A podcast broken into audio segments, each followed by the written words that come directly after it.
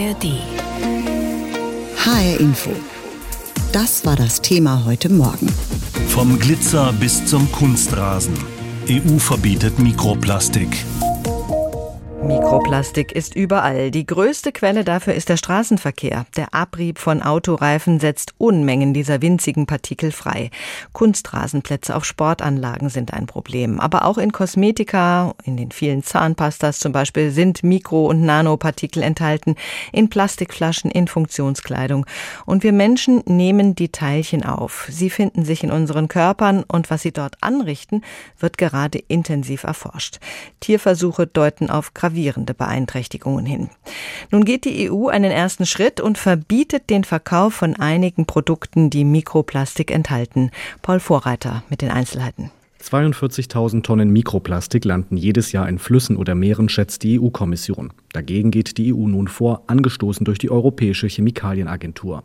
Sie kam zu dem Schluss, dass Mikroplastik, welches bestimmten Produkten bewusst zugesetzt wird, unkontrolliert in die Umwelt gelangt und empfahl, Beschränkungen einzuführen. Unter Mikroplastik versteht man schwer abbaubare synthetische Polymere, die weniger als 5 mm groß, unlöslich und in der Natur nur schwer abbaubar sind ob in Gewässern, in Mägen von Tieren, in unserem Trinkwasser, in Lebensmitteln, überall findet sich immer mehr Mikroplastik und hat nachweislich gesundheitsschädigende Wirkungen. Deswegen ist es wichtig, dass wir Mikroplastik verbannen. Es ist aber nicht nur die gesundheitlichen Risiken, es gibt auch die Chance, dass man auch Wirtschaft stärken kann, weil es nämlich umweltfreundliche Alternativen in einigen Bereichen geben muss. Sagt die SPD-Umweltexpertin im Europaparlament Delara Burkhardt. So soll das Verbot auch zunächst nur dort gelten, wo es bereits Alternativen zu den Plastikteilchen gibt. Es betrifft Glitterpuder, aber auch Peelingcremes zum Abrubbeln und Reinigen der Haut. Natürliche Alternativen, etwa Peelingcremes aus Tonmaterialien oder Sand, bleiben weiter in den Drogeriemarktregalen. Nur wenige Hersteller haben die Mikroplastikteile bislang freiwillig aus dem Sortiment genommen. Die grünen Europaabgeordnete Jutta Paulus betont deshalb, dass das Mikroplastikverbot überfällig sei. Too little, too late. Die Kommission hat sich hier sehr viel Zeit gelassen und es zeigt sich erneut, auf freiwillige Selbstverpflichtungen der Industrie kann man sich leider nicht verlassen. Auch Granulatmaterial, welches sich zum Beispiel im Kunstrasen auf Sportanlagen befindet, soll in Zukunft verschwinden. Es ist nach Angaben der EU-Kommission die größte Quelle für Mikroplastikmüll.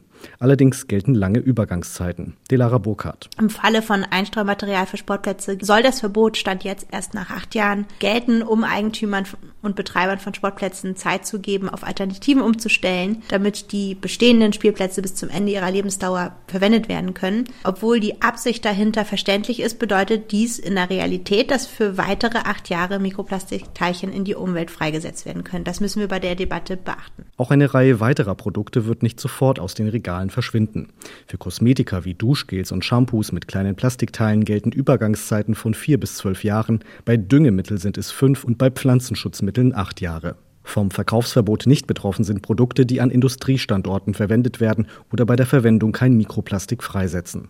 Ausnahmen gelten auch für Arzneien sowie Lebens- und Futtermittel. Ziel der neuen Regeln ist es, die Verschmutzung von Ozeanen und Umwelt mit Mikroplastik bis zum Jahr 2030 um knapp ein Drittel zu verringern. Im vergangenen Jahr haben Forscher der Universität Amsterdam erstmals auch Mikroplastik im menschlichen Blut nachgewiesen, welches über die Nahrungskette aufgenommen wurde. Welche Langzeitfolgen für den Menschen auftreten können, ist allerdings noch unerforscht. Mikroplastik ist längst überall, in der Luft, im Boden, in der Nahrung, in Kosmetika, im Wasser natürlich. Mikroplastik findet sich in Kosmetikartikeln wie zum Beispiel im Peeling, in der Zahncreme für weiße Zähne oder im Zusatz zu Flüssigwaschmitteln. Oder Plastik wird zu Mikroplastik, in dem größere Teile zerfallen. Das geschieht durch Beanspruchung oder Altern. Beispiele sind da Trinkflaschen und andere Verpackungen, Sportkleidung und natürlich ganz oben der Abrieb von Autoreifen. Das ist eine der Hauptquellen für solche Partikel. Etwa fünf Gramm pro Woche nimmt jeder Mensch an Mikroplastik auf. Dass das nicht gesund sein kann, das ist auch klar. Und nun hat die EU-Kommission auf die Problematik reagiert und ab morgen beginnt ein Verkaufsverbot von Mikroplastik. Da geht es los mit Mikroperlen und Glitter, die vor allem im dekorativen Bereich verwendet werden. Ich habe gesprochen mit Dr. Martin Löder. Er ist Umweltforscher an der Uni Bayreuth, Mitglied des Bayreuther Zentrums für Ökologie und Umweltforschung und des Sonderforschungsbereichs Mikroplastik. Ich habe ihn gefragt, ist dieses Verbot längst überfällig? Ja, das würde ich äh, ganz klar so sagen, denn äh, das ist eine Stellschraube, wo wir wirklich dran drehen können. Wenn quasi äh, intentional zugesetztes Mikroplastik nicht mehr zulassen, dann wird damit einfach eine Stellschraube festgezogen und äh, kein großer Teil, aber ein Teil des Mikroplastiks verhindert. Viele Bereiche können von dem Mikroplastikverbot in der EU gar nicht erreicht werden, zum Beispiel der Abrieb von Autoreifen, der ja einen hohen Anteil am Mikroplastikaufkommen hat. Was müsste bzw. könnte aus Ihrer Sicht da getan werden, um das Problem in den Griff zu bekommen? Das ist gar nicht so einfach, wenn man sich mit den Reifenherstellern unterhält, dann äh, hört man auch, dass das notwendig ist, dass es diesen Abrieb gibt, weil wir sonst auf der Straße einfach nicht die nötige Bodenhaftung mit unseren Autos haben und es dadurch natürlich zu Verkehrsunsicherheiten kommt. Da müsste man aus meiner Sicht wahrscheinlich eher an Materialien arbeiten, die möglichst wenig umweltschädlich sind. Da wissen wir aber auch noch ganz wenig, wie genau Reifenabrieb wirkt. Da müssen wir noch ganz viel forschen. Aber aus meiner Sicht, den komplett zu verhindern, ist äh, das, was, was man von den Reifenstellen hört, nicht möglich. Wird dann die Industrie, die Produkte mit Mikroplastik herstellt oder mit ihren Produkten zum Mikroplastikaufkommen beiträgt, ausreichend in die Pflicht genommen aus Ihrer Sicht? Da muss ich sagen, bin ich nicht so tief drin. Aber ich denke, im Moment könnte es da schon aus meiner Sicht noch ein bisschen mehr ja, Maßnahmen geben, sage ich jetzt mal. Nun gehören Plastik und damit natürlich auch Mikroplastik bereits seit Jahrzehnten zu unserem Leben. Welche schädlichen Auswirkungen des Mikroplastiks auf Mensch, Tier und Umwelt sind denn bereits zu beklagen?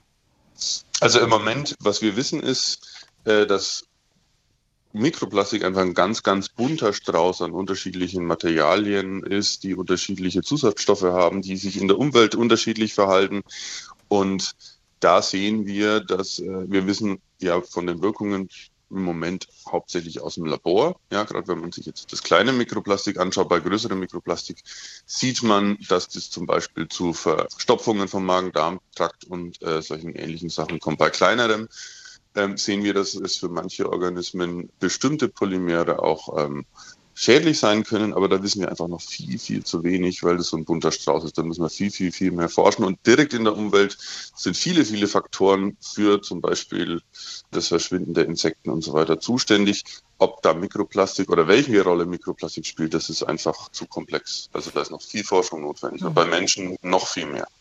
Bei Plastik, da fällt einem sofort auch ein, wie viel Plastik im Meer rumschwimmt. Und da werden ja auch immer ähm, nach und nach kleinere Teilchen ausgewaschen, die im Meer auch nachweisbar sind. Wie sieht es denn da aus? Was für schädliche Auswirkungen kann man da schon feststellen?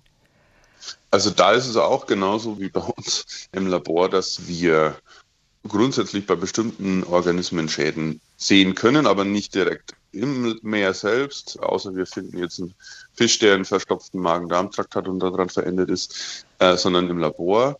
Was wir aber mittlerweile wissen, ist, ähm, dass eben nicht das Meer so stark belastet ist, ähm, oder dass es schon auch stark belastet ist, aber dass Flüsse und gerade die Böden fast noch viel stärker belastet sind. Ja, weil wir produzieren Plastik an Land und ähm, dann landet es da auch schon in der Umwelt. HR Info, das Thema. Diesen Podcast finden Sie auch in der ARD Audiothek. Ein Leben ohne Kunststoff ist nicht mehr vorstellbar. Das Problem ist allerdings, dass dieses Material sehr langlebig ist. Mikroplastik ist inzwischen überall. Wir nehmen über die Luft, die Nahrung, die Haut circa fünf Gramm Mikroplastik pro Woche auf. Das ist so viel wie eine Kreditkarte wiegt. Ich habe gesprochen mit Professor Lukas Kenner. Er ist Pathologe und Krebsforscher an der Medizinischen Uni Wien.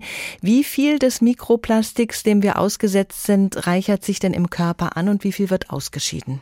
Also das ist eine sehr gute Frage. Das ist genau noch etwas, was wir nicht wirklich wissen, weil wir ähm, diese Plastikpartikel ähm, nicht markieren können im Menschen. Also wir können die über die üblichen Markierungsmethoden, die wir haben, normalerweise in der Medizin äh, nicht markieren, weil diese Partikel ja zerfallen langsam erst äh, in der Umwelt, in der Natur, teilweise auch in unseren Körpern und wir müssen erst äh, Möglichkeiten finden, wie wir die eben markieren können. Also Sie haben inzwischen aber äh, durchaus festgestellt, dass es auch im Herzen, in der Lunge, im Darm natürlich und sogar im Gehirn äh, vorhanden ist in, in menschlichen Körpern. da handelt es sich dann um ein Tausendstel Millimeter oder noch kleiner.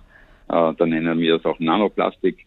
Diese Partikel können sich umgeben äh, mit äh, und tarnen mit, mit einem Tarnanzug von Molekülen, zum Beispiel jetzt Eiweißmolekülen, die im Körper vorkommen und die dann auf diese Plastikpartikel draufbinden und so können die äh, Körperzellen getäuscht werden und können dadurch sehr schnell ins Gehirn gelangen.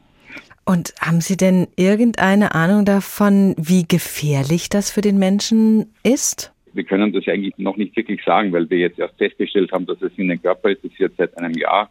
Wir wissen allerdings von, von Versuchen äh, oder von Beobachtungen aus dem Tierreich, äh, vor allem aus von Meerestieren, dass da durchaus Entzündungen und andere degenerative Erkrankungen ausgelöst werden können. Es ist gerade eine Publikation rausgekommen letzte Woche, dass in, äh, in menschlichen Darmtumoren dreimal so viel äh, Mikroplastik ist wie in dem umgebenden normalen Gewebe. Jetzt und, fragt man und, sich natürlich, ja. ob man durch die Lebensweise äh, oder auch den Wohnort irgendwie dazu beitragen kann, dass man weniger Mikroplastik aufnimmt. Natürlich, wenn Sie jetzt in, in der Umgebung von stark befahrenen Straßen äh, äh, leben, wo sehr schnell äh, gefahren wird, äh, weil ja je höher die Geschwindigkeit, je höher das Gewicht, desto mehr Reifen wird auch bei der Autofahrt abgerieben. Ähm, und deswegen ist dort natürlich besonders hohe äh, Mikroplastikbelastung zum Beispiel. Ja, das wäre nur so ein kleines Beispiel. Nun beginnt die EU mit einem Verkaufsverbot von Mikroplastik, fängt ganz langsam an mit Mikroperlen und Glitter, die äh, zunächst verboten werden. Mhm. Das wird dann ausgedehnt auf weitere Produkte. Was halten Sie von diesem Verbot? Ja, das ist sicher gut, denke ich mir, weil ja die, diese Plastikpartikel natürlich durch den Konsum dann äh, leicht in den Körper kommen können. Das sind ja lauter Dinge, ähm, die wir am Körper tragen. Zum Beispiel, wenn Sie denken, Lippenstifte, Zahnpasta, die haben ja oft äh, gehaupt oder haben sie noch äh, Mikroplastik drin. Ähm, das kann man vermeiden. Mhm. Aber wie gesagt, diese, diese Produkte, ja, wie diese Kosmetika oder Zahnpasta, diese Dinge aus dem täglichen Gebrauchsleben, wo der Mikroplastik drinnen ist, das ist nur ein, ein ganz kleiner Teil des Mikroplastiks, das auf unseren, das in unserem Körper aufgenommen wird. 99 Prozent sind sekundäre, wie wir sagen, sekundäre Plastikpartikel, die durch Verfall äh, von Plastik, äh, eben wie Autoreifen oder zum Beispiel Babyfläschchen, das sind einfach Dinge, die man äh, verbessern muss. Ein bisschen Glitzer im Nagellack oder auf den Lippen ist definitiv ein Hingucker und deshalb ja auch beliebt, vor allem bei Teenagern und jungen Frauen. Die EU-Kommission hat dem Bling Bling aber den Kampf angesagt, weil die kleinen Glitzerteilchen unerwünschte Nebenwirkungen haben.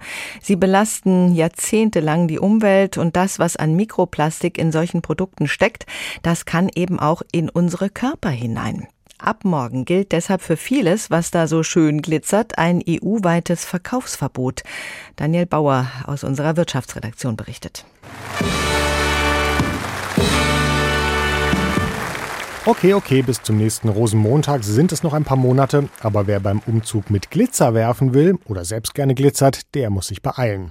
Die EU hat den kleinen Glitterstückchen den Kampf angesagt, weil sie oft als Mikroplastik im Meer landen. Loser Glitzer unter 5 mm und Mikroperlen zum Beispiel auch in Lipgloss machen jetzt den Anfang. Reste dürfen noch verkauft werden, dann ist Schluss. Glitzerfans in Hessen sind not amused. Ich finde es ein bisschen übertrieben. Also Plastik, Mikroplastik ist schon wichtig, aber äh, dass das verboten wird, aber ich finde, das geht jetzt ein bisschen zu weit. Andere berichten gar von Hamsterkäufen bei DM. Und die sind schon in die Drogerie gegangen und DM und Rossmann und alles Mögliche von Glitzertöne, äh, Schminken zu nehmen und zu kaufen für Spätendes, wenn es mal leer geht, sodass sie auf Lager haben. In der Frankfurter Filiale eines großen Faschingsgeschäftes gibt sich der Verkäufer aber noch gelassen. Vom Chef kam noch nicht die Anweisung, die Regale leer zu räumen, erzählt er mir, noch gibt es jede Menge Glitzer. Nicht ganz so gelassen reagieren junge Unternehmerinnen auf TikTok. Die Oksana Rovna Lipkits zum Beispiel glitzern einen auf der Shoppingseite noch reizend an, aber kaufen kann man sie wohl nicht mehr lange, sagt die Berliner Unternehmerin. Auch wenn es sehr schade ist. Ich habe so viele Kunden, die meinen Glitzer feiern und die Lipkit feiern, weil das Glitzer so besonders ist, kann ich halt verstehen. Aber leider darf ich es nicht mehr verkaufen. Die Kommentare ihrer Kundinnen reichen von Oh mein Gott, ich sterbe bis hin zum Hinweis, hey, es gibt doch auch Glitzer ohne Mikroplastik. Und ja, es gibt tatsächlich ein Leben nach dem Mikroplastikglitzer, sagt mir die Dermatologin Jasna Lenz aus Hofheim.